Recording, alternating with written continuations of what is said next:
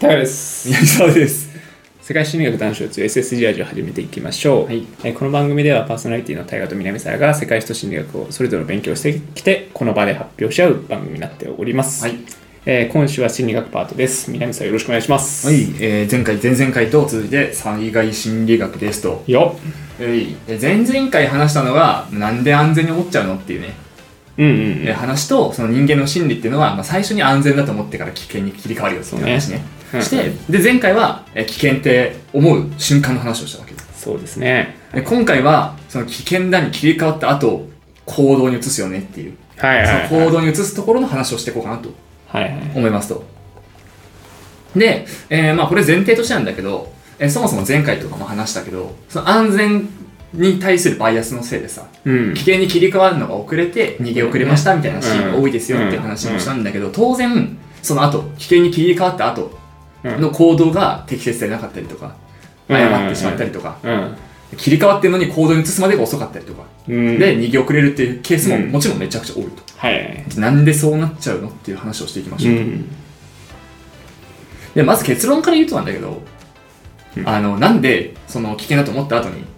に判断が遅れるかっていうと、うんまあ安全だと思う、えー前々回話したバイアスが返ってくるからですね なるほどねリバースのねそうそう結論から言うとそうなの、安全危険安全ねそうそうそうそう危険なのに切り替わったとしても安全だと思うその各種4種類あったバイアスっていうのがちらつくっていうかねうんちらついて判断を鈍らせたりとか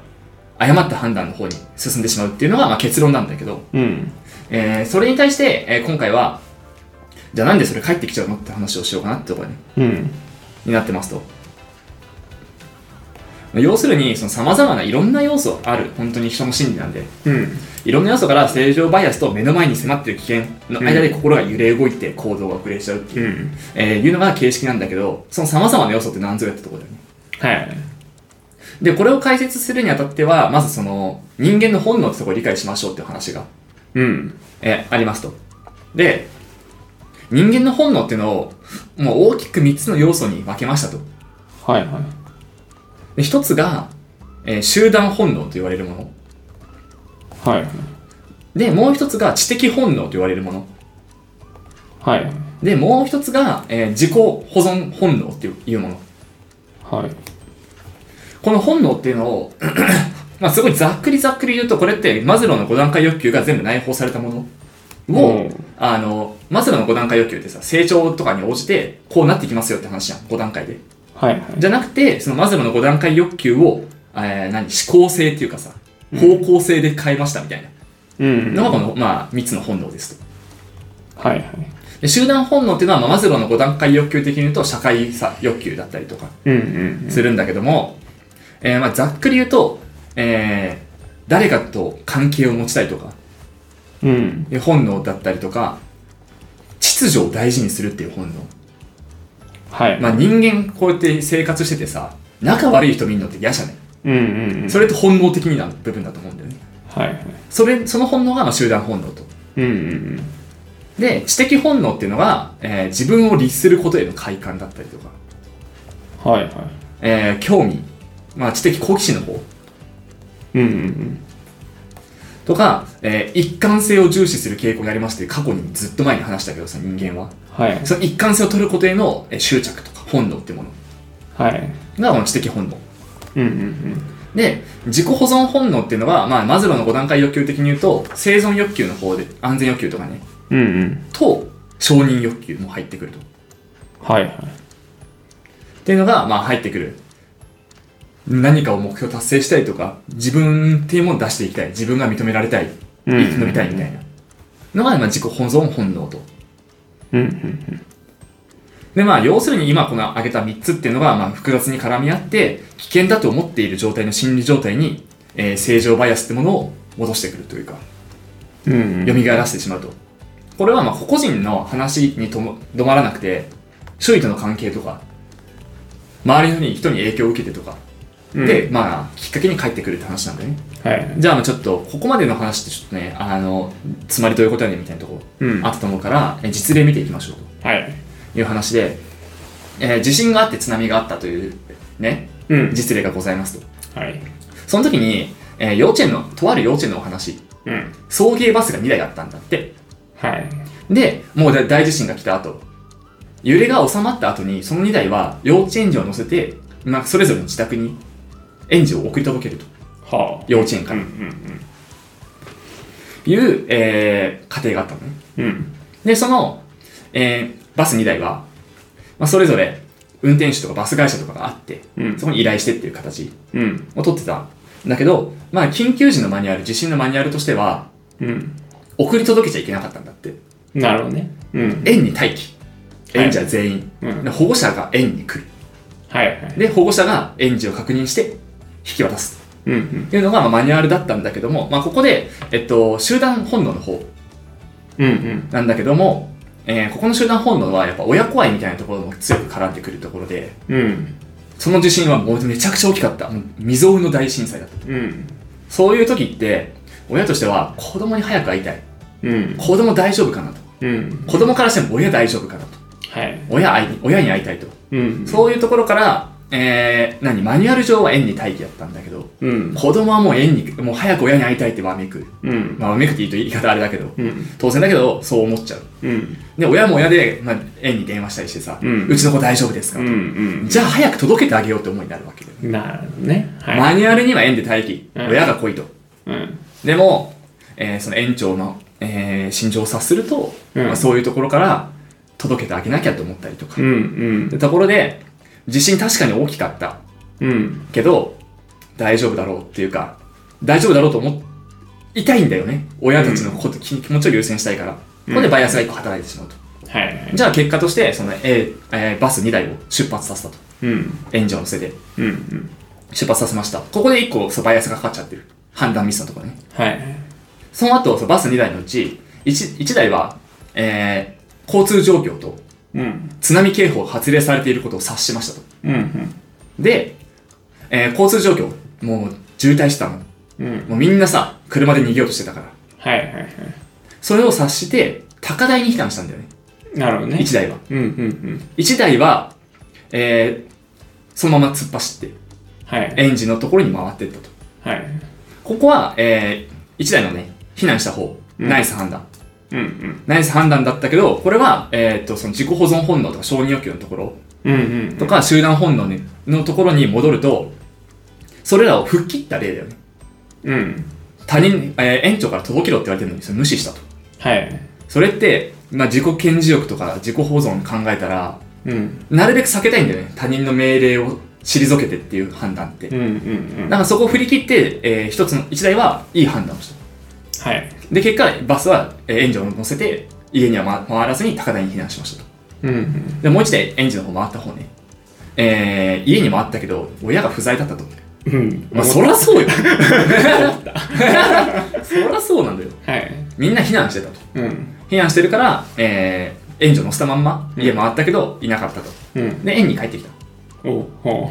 た。あそこまではね、順調に。う。はい。園に帰って。え、園に帰ったことでごめん。えー、小学校に避難したの。あは避難場所である。うん。小学校に避難したんだけども、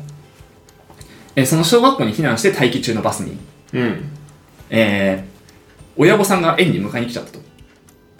ああ。なるほどね。小学校とは別のね、うん。幼稚園の方に戻っうん。、て、園長先生からそのバスの運転手に対してうん連絡が入りまして、うん。戻ってこいと。おお。園に戻ってこいと。はいはいはで、まあ多分これちょっとごめん、俺もそう、えーリサーチ不足なんだけど、多分園の方が高台にないんだよね。幼稚園の方が高台、避難場所になってい。危るか険なら。方に向かう。そう、危険な方に戻ってはこいっていうい。はい。えー判断をになったわけなんだけど、ここも当然その親とのさ、ぶつかり合い、縁、うん縁とのぶつかり合いがあっただろうし、はい。まあ園長先生がその津波警報が出てるってことを把握しなかったとも言われてますね。うんまあこの辺は真偽ちょっとはっきりしない。うん。うんうん。なんか、把握してなかったわけないじゃんみたいな話もある。はいはいはい。ここの緊急事態に把握しないみたいなことおかしいでしょみたいうんうん。な。例もあるから、実際どうかわかんないけど、うん一応記録としては、えー把握してなかったと。うん。で、その運転手に対して、えー戻ってこいと。うん。でも、その戻ってこいも、戻ってこれるって聞いたらしいんだよね。はいはいはい。バスの運転手に。うん。そしたらそのバスの運転手は戻ってこれます、大丈夫ですと。おおほうほで園長先生はそれを受けて、親御さんに、今から戻ってくるので大丈夫ですう。うん。という話をしてしまったと。もう行っちゃった建前、バスの運転手やるしかない。はい。小学校を園児を連れて、バス乗ったは渋滞、えーその成功した方の1台みたいに、うん、交通状況見たりとかあ、うん津波警報とかを見ずにうん言われたことをやる、うん、やったわけだよね命令通りに動いてるうんこれだからバスの運転手を非難する声っても当然あると思うんだけどうんやるこやれって言われたことをやらないっていうのは結構やっぱり人間のそのさっきの3つの本能のうちさうんうんやれって言われたことをやらずにミスった時のは、えー自分のダメージというかはいでその自己保存本能的にさうんうんすごいダメージを負うわけでうんで集団本能的にもさ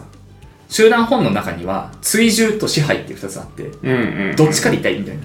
はいはい追従した方で痛いっていうかうん方が楽っていう本能が働いたんだろうとも言われてますねうんうんでバスのその本能が働いて、えーその機体バスは出発したとうん渋滞に巻き込まれました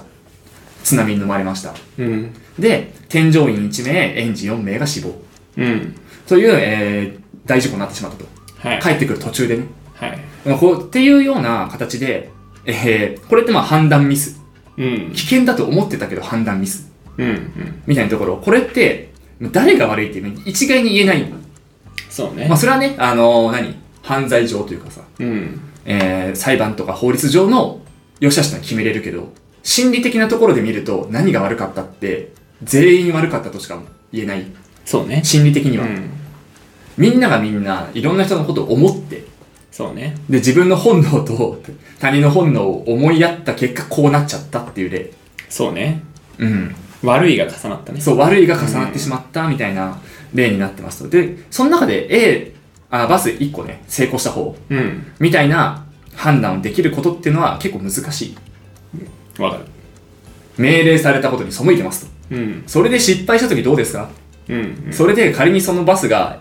えー被害に遭ってうん死んでしまいましたと、うん誰が責任取るんですかとはいバス会社ですか、うんでバス会社はあの園長の指示従えって言ってるうんうんじゃあバス会社じゃないかうん園長はちゃんとした指示をしているうんうんじゃあ運転手が一人悪いじゃんっていう発想になるじゃない、うんあ自分が運転手だとしたらねそれでその判断を下せるかっていうところだよねそうねうんえところになってきたりするのでまあこれに関してはそういうあ今言ったこの本能っていうのは邪魔するっていうのはそういうことだよねつまりうんうんそういう3つの思考のいろんな方向性の心理っていうのが邪魔して危険だと思ってても安全に戻ってくるはいはい戻ってきた結果、えー過ちを犯してしまうっていうねうん事例にが、えー起こりますと。これまあ本当に複雑な図で説明し、えーするのが一番わかりやすいと思うんだけど、まあ保護者側の気持ちになってみみましょうと。うんうん保護者としては、子供の安全が第一っていうのがまず一番あると思うんだけど、うんそれって、なんていうの、言葉上じゃないけどさ、うんあの、後から思ったら多分そうなんうんだけど、当時の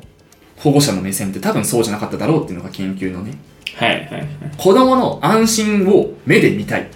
うんなはずなんだっていう。うんうんうん子供を早く自分の手元に置いときたいはいはいはい子供に会いたいそれを幼稚園の園長に訴えかけるとうんだから園長に対してあの子供の安全守ってくださいって要求した人って果たして何人いたんだろうっていううんうんじゃなくて早く会わせてくださいって言った人が多かったんじゃないのっていうなるほどねで園長側の立場に立ってみましょうと、うん今度はねう園長側はまあ言い方悪いけどさ責任をなるべく軽くしたいじゃないんうんじゃあ子供親に早く渡してあげたいうんうん園で自分たちの管理下で園児が死んじゃいましたなんてことになったらとんでもないうんあさっきのねあの自己承認の欲求の方だったりとか、うん本能の方に関わってくるけどそしたら早く子供の元に返してあげなきゃとうんいうことがございますとなるほどそういう心理が働く、うんで、えー運転手の目線だと、まあ、さっき言った通りうん誰かの指示の下で動いている自分っていうのが勝手な判断することが難しいっうんていうのがまあいろいろ絡み合った結果になってしまいますよっていうねうんで結果こういうのって絡めば絡むほどバイアスって前回も言ったけど人間の本能のところうんになってて戻ってきやすいというかうんうんかかってない状態にすることの方が難しい。うんうんで、つまりどういう、どうなるかっていうと、まあ、全員保護者にしても、幼稚園の園長にしても、バスの運転手、えー、一人を除いてたね、うんバスの運転手は。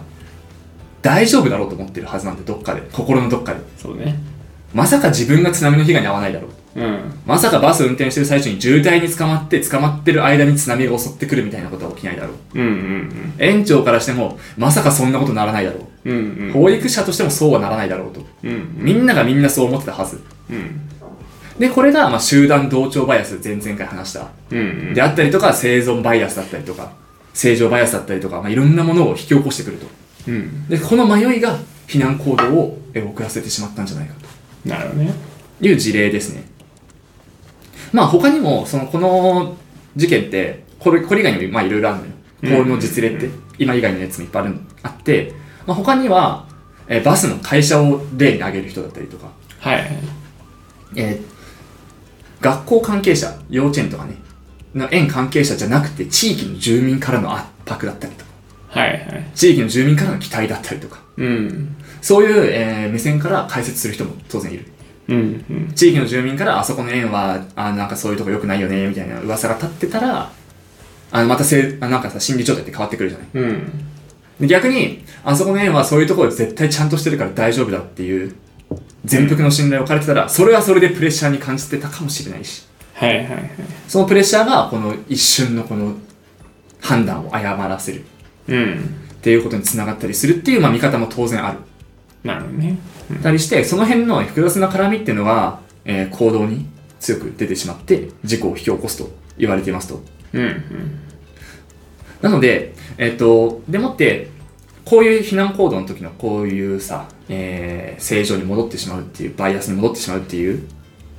ところに関してはこの3つの思考さっきのね3つの本能うん。の思考のバランスを取ることが大事だと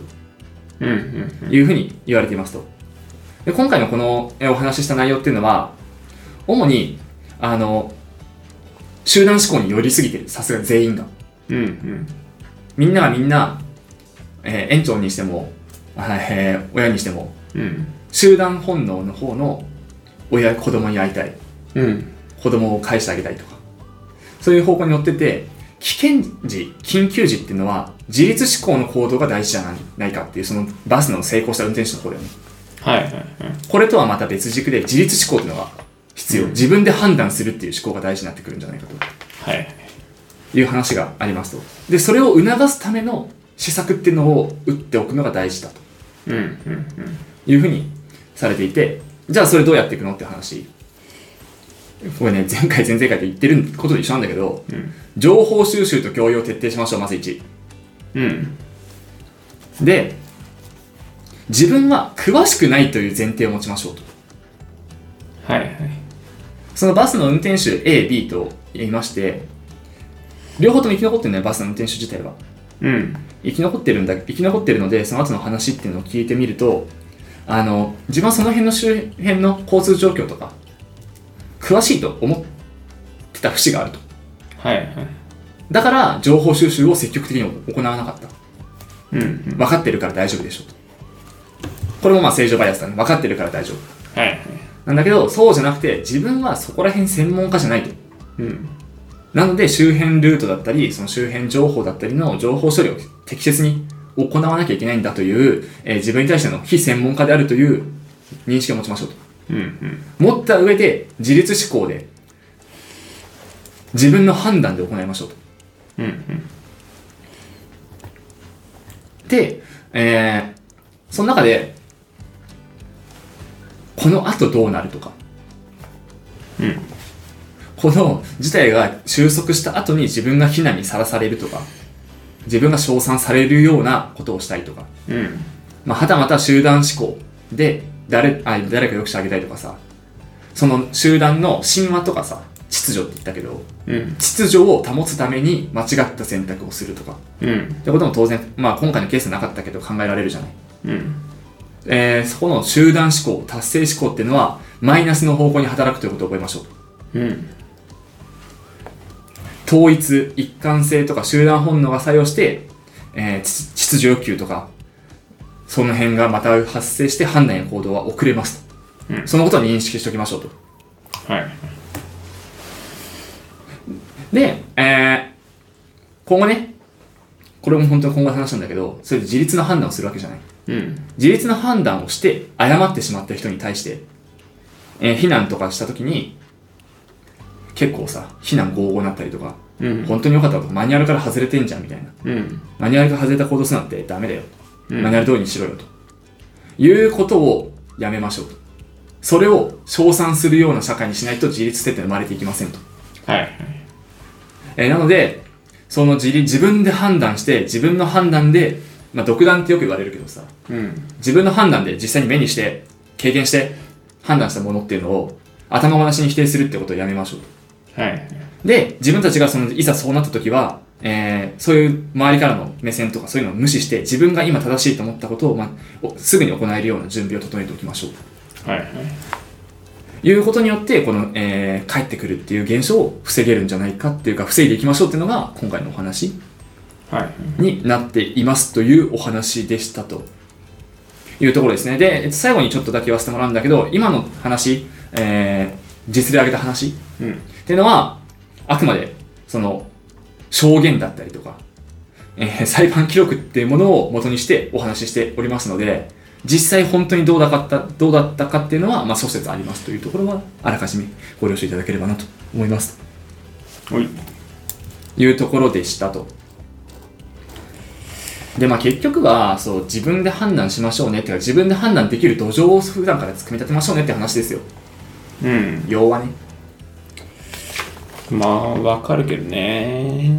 これさ、結構そのバスの運転手も非難されうん。る対象だし、園長せ先生もね、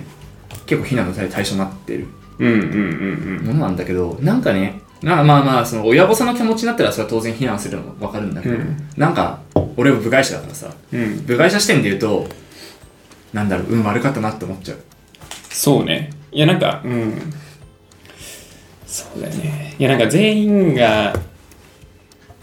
安全っていうことをうん。まず大前提に置いてんじゃんってそうなんいだうところじゃん。そうそなんかこうむしろなんかこう考えの外に置いてるというかう、うんね、うん、最悪の事態っていうのを考え、一旦排そ除うしてそうそうそうそうそうだから生きてることはまず大前提にうん、子供に配下いたいじゃんうんうんそもそもねまあ生きてるかどうか確認したいのもまあ あそうあると思うけどねそうそうなんかそういうところがまず、まあ、問題としてあったんだろうなって思ううよんね、まあ、だからうんバスの運転手もそうだよねうんうん生きてるみんな知らないよねっていうことを前提にじゃあ戻ろううんうんそうだっねていう、できるかできないかで言ったらできますみたいなねそうだよね、う俺バスの運転手としてさえそう小学校の避難先のねん。小学校に避難しててさ今から幼稚園帰ってこれるって言ったら俺できるって言うわうん。言う言う。言えないもん無理ですってね。うん。どれぐらいやばいのかが多分分かってないしね。うん迫り来るそうね災害が。うんうん。本当にやばいって思ってたらそれは高台に逃げるよね。誰でも。ううんん。そう本当にやばいと思えてたらねすごい分かるもん、なんか、この感じ。俺そのだったら回るのも。そう俺が保育者だったら、うんこの保育者と同じ行動してたと思うし、俺が園長先生だったら園長先生と同じ行動してたと思うしうん。俺がバスの運転手だったらばその失敗しちゃった、うんバスの運転手と同じことしてただろうなって俺は思うそうね。なんかこう、一つ、な、なんだろうな。この会社辞めてえなみたいな思ってるとすん じゃん。ちちいさいだったら逃げるかもって思っちゃまあそうだねう。もう後から何言われてもいいやみたいなさはいはいはい、 自分が投げやりな気持うち、んじゃないとそこまで考えつかないかも。はいはいでもさいやまあ仮にそう俺は思ってても園児がよ5人乗ってたらしいのようん。それでできそうそれでできるかなとも思うそうね。その、まあ、親に会いたいとかってのもそうだそうそうそうそうし、そう言われてね。園児は園児で不安に思ってるだろうしっていう状況の中でうん。そのさ保育園に行けばえもう保護者がいるわけじゃんうん。早く行ってあげたいと思っちゃうとも思うしそうね。解放されたいみたいなね。そうそうそでもあうるそうそう仮にその自分がそのバス会社辞めたいと思っててもいやーどうだろうなと思っちゃうねうん一、人だったらそうかもそうね。で、なんか、あ逃げた方のバス運転手も、うん、あの、なんかもう、わかんない。どういう心境だったかわかんないけど、うんめっちゃくちゃ自己保存というかさ、うん自分の身の安全めっちゃ大事な人だったかもね。そまもあそも。一説によるこれ本当一説によりますとよるとこのバスの運転手2名はうん。別会社だったらしいんだよねうんうんうん。別会社で A の方はもう勤務先ですげえ避難訓練とかをめちゃくちゃもうマニュアルで積んでたらしいうのーん。だからその時に緊急時にあのラジオ聞いてうん。あの津波がうんぬんって聞いたから、うん自己判断ができる、うんできた B の方はそこまで事前の情報っていうのを積んでなかったうんうんだから情報収集を自分で行うじゃなくて言いなりになったっていううんうんその備えの部分が違ったんじゃないのって説もあるうんうんうんうんなるほどね、うんいやでもねいやそれちゃんと受けててもさ、んやろうと思うっていう そうっなんだ よそうなんだよていう話口酸っぱく言われるほどさ大丈夫じゃねって思っちゃうよ、うんだからなねどっちがいいって言ったら当然 A の方は、まあ、素晴らしい行動をしてはうん、いるから言い悪いで言ったらそれはねいいんだけどそうねそれが裏目に出る可能性もまあまあまああったよっていう、うんゼロじゃなかったそうねなんかまあ災害ってなるとこうイメージしづらいけどさ、うん仕事とかでもあるわけじゃない、うんなんかこうコンプライアンス的にどうなのとか法的にどうなのみたいなうん話ガッて思うけど上から「いいよやっちゃえよ」って言われたらやっちゃいそうじゃんうんやっちゃううんなんかいっかみたいな上が言ってるしみたいなうんドライバーもそれぐらいの感覚の可能性が高い気がするじゃんうんうんめんどくさいなみたいなで言われたくないなうんが先行する感じは非常にわかるよねうんまあ、あとあの俺たちがイメージしてるのと若干ちょっとずれてんなって思うのはあの地震が来てあのまあでかかったじゃん地震って、うん揺れ収まった後だからみんなまあ多少緩んでると思うそうそういうことだよね、うんなんかその後処理的な感覚でそもそもいるみたいなね今まさに危険の真っ只中じゃなくて一旦地震終わったうんじゃあ終わった後どうしようっていうのもまあ働いたのかなとは思うんうんうんうんそうだよねそれが怖いよねううんその後の津波っていうところまではまあ判断がいってなかったっていう、うんまあその中で津波の情報を仕入れた、A、あのバスの A の方はうんようやってるっていうか、なるほどね後処理だけど後処理っていう認識じゃなくて今は有事の真っ只中って意識があったっていうのはでかい、さらに、うんうんうんそうねいやなんか昨日も大雨あったじゃないですか あったね空前のうん見ちゃったね判断情報はいはいはいいいじゃんうんさすがに大丈夫だったけどさすがに大大丈夫だろうって思っちゃったよそれなんとかなるでしょうと全然大丈夫じゃん いやーそうまあそうだねだからそれぐらいはしてね危険だったら考えた考えるけどねうん考えだったな全然低かったな俺昨日 パッと見てうんうんうんうんうん大丈夫じゃんってい全然大丈夫と思って取れちゃったすぐや俺もそうだったねでもなんかどうなんだろうね親からやっぱ連絡来るわけよはいはいはい親は高いねだからね大丈夫ってはいはいはいうん高いのとこの親の方がこの集団本能の方が強いのかも子に対してはい子が親に対してよりうんそうだよねなんかもう全然大丈夫って思ってた 何心配してんじゃと あー危ないよねちょっとね、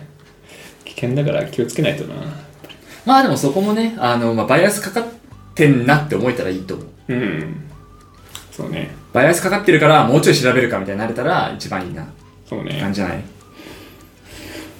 ?OKOK 大丈夫大丈夫だといざって時やばいかもしれないけどそうねいやー自立思考ちょっとね鍛えないとねそうね、まあ、特に今回に関して言うと結構業務中っていうのはでかいよねうん業務中ってやっぱりより自立の判断鈍ってる感ないあるある業務中って一番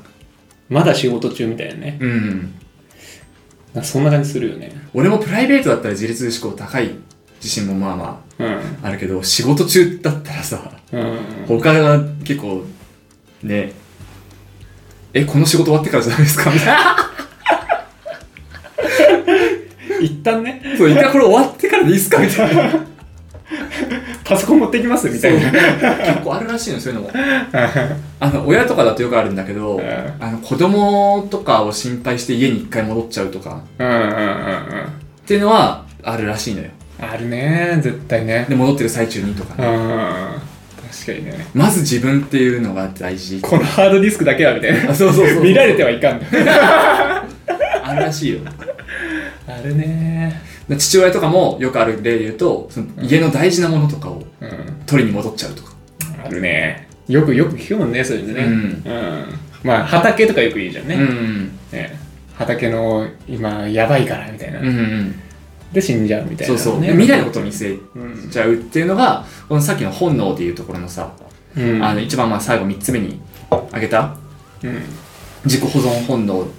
うんのところ終わった後の自分のことを考えちゃうじゃなくそうて、ねまず一旦自分の今っていうのを考えようよっていうそうだよねいやなんかこう最後に言えるとしたら、うんもう命があるっていうのは当たり前だと思うなよっていう話そうやなんんそうそうそうそうだと思うまずそう。その未来の話っていうのは今の自分の命があってこそうんつ、つながれるものであって、うん今の自分ないがらしにしてたら、ちょっと話違うんじゃないそうだねそうだねすごいね人間って未来を見てんだねやっぱ気にしちゃうんだろうね。すなんかすごいよね知性うんうん未来を見据え るうん。これは結構それこそ人間独特っぽいね。いやそうでしょこの3つの本能っていうのは、人間の3つの本能っうんて言われてて、マズローの5段階欲求って、うん1から2段目までは確か定時欲求って言ってるんだよ。うんうんで、3から4、5を工事欲求って言ってて、定時の方は動物、うん工事の方はまあ人間独特みたいな。うん扱いしてるんだけどこの3つの今回の本能は全部人間独特のものうんでも文明が開花してから芽生えたそうそうそもうのっていうところだねだから僕らが狩猟採集だったら逃げてるはずじゃないそうそうそそんなの命が最初に大事なんうだうから、んでも食うのも大変なんだからっていうさ、うんそもそもがっていう毎日こう命の危険が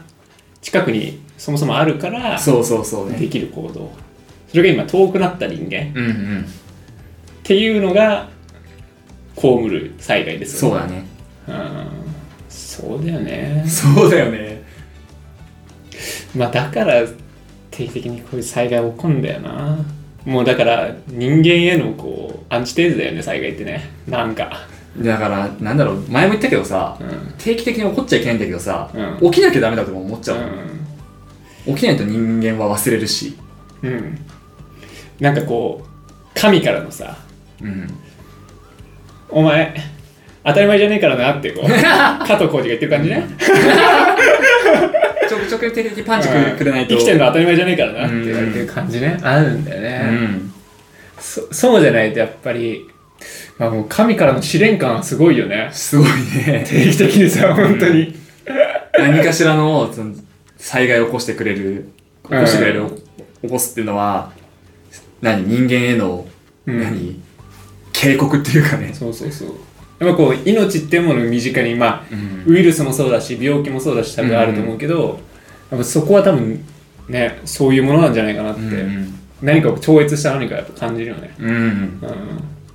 すごいね地球定期的に揺れますまあしかもまあ抗えないよねうん人間ごときじゃそうね地球様には神様にはうん抗えないねいやーそうねやっぱ救いだよね救済が必要ですよねうんだからそういうのも宗教とかもなくなんねえだろうしうんいやーすごいな神の支援だな災害は毎回身に染みさせてくれるよねうんうこの神の試練まあ乗り越えるために俺すごい思う今タイガーの話聞いてジャストだけどさ、うんジャストアイデアだけどさ神の試練に立ち向かう手段がうん自分の判断ってのかっこいいね、んああかねっこよくないそうだよねああ周りに流されたりとかさ、周りの秩序を考えることみたいなことじゃなくて自分で考えて自分で決断することが神に抗う唯一の手段ってかっこよくない だからその瞬間やっぱ神と対峙してるよねそうだおね前はどっちだ行きたいのかうん逃げなんかちゃんと行動できるのか、うんっていうのがやっぱ問われて問わるれよてねうんそれやっぱ意識しながら行動するとやっぱ違うよね違うだろうねお前の行動は正義かと うんあ逃げ逃げじゃないかあ正しいと思ってやってるかって問われてる感じうんなるほどねそれは生物としてねうん問われてるって感じするよね、だからだそかのら根本の部分で言われてる感じねそうだよねなんか人間として正しいかと、うんなんか生物として正しいかと違うじゃん、だかうんうんらその理性さっきの3つの欲求に対しての正しいかと、うんうん倫理性とかも全部含めてじゃなくてうん生物として正しいのかと、その行動は。っていう問われ方はやっぱなんかすごい新鮮な感じだよね。そうね。う。ん。普段されないよね。普段絶対ないね。うん。常に人間として問われるから、ううん。ん。なんかもう、象と並んで気分。その瞬間に。あ、俺も、あ、動物だったな、みたいなうん。感じだよね。うん。非常になんかこう、人間である前に俺生物だったわ、みたいな。うん。なんかいいね、せいいね、世界だねって感じ だね。うん。なるほどねか。っこいいね、確かに。うんその瞬間なんか世界開けそうだもんね。まあ、開かれた結果、生きるか死ぬかもまた神の気まぐれでそう決まってしまうんだが。見えるもん、扉がこう、こっちからは地獄で、こっちからは天国みたいな。どっうん。ちだっつって。地獄ない そうああ、いいですね。なんか、ちょっと一個先行ったわ。 一個先行ったわ。一個先。あー俺お先に一個先行った。でもやっぱ学んどくと学んどくとっていうかこの認識だけでもあると、うんやっぱあの自分にみこういうことが起きた時うんバスの運転手じゃないけどさうん。あの起きうるじゃない運転手じゃなくてもそうそねんなこといくらでも、はいうんその時にね判断みんなが間違えなきゃいいかなって思ううん、そうね。切に願いますわ。今度、この、今3回、うん災害心理学の3回が、うん歴史として名を刻むことを僕は望んでます。でもみんな言ってんだけどね俺が言ったことってみんなが言ったことをまとめてるだけだからあいつ、これでこんなこと言ってたんだぞと。聞いてたかと。 ああ、こんなんさ学者が散々言ってんだけどね それが広まってないんだけどねいやー、後世に残したいな、これは。本当に。そうねその学者さんたちがはい、もう提示してくれた道筋を広めるのがインフルエンサーっていうねそうだよ。いやー、もうちゃんとみんな、この聞いてくれてる人だけは助けたいもんね。そうねああ 俺たちだけの宗教を作るみた いな君たちにだけやっぱり見せてあげたい神をこれでこのラジオのおかげで命救われましたみたいな人たち集め て宗教を開くとそうね選挙心もいい、今までね宗教とかそういう話もしてきたから、ね、うん、でこの2023にこんなこと言ってたんだよって予言者でしょっていやー幅広いですね幅広くやってきてねうんっていうことですねで次回も同じですか、次回も一緒ですはいじゃあまた交互期待ですねはい、じゃあ締めていきましょう世界心理学談笑 JSSD ラジオはお便り募集しております番組の感想や相談など何でも募集しておりますメールアドレスは SSD ラジオ199にあったマーク Gmail.com です Twitter の DM でもお待ちしております、はい、それではまた来週お会いいたいタイガと南沢でした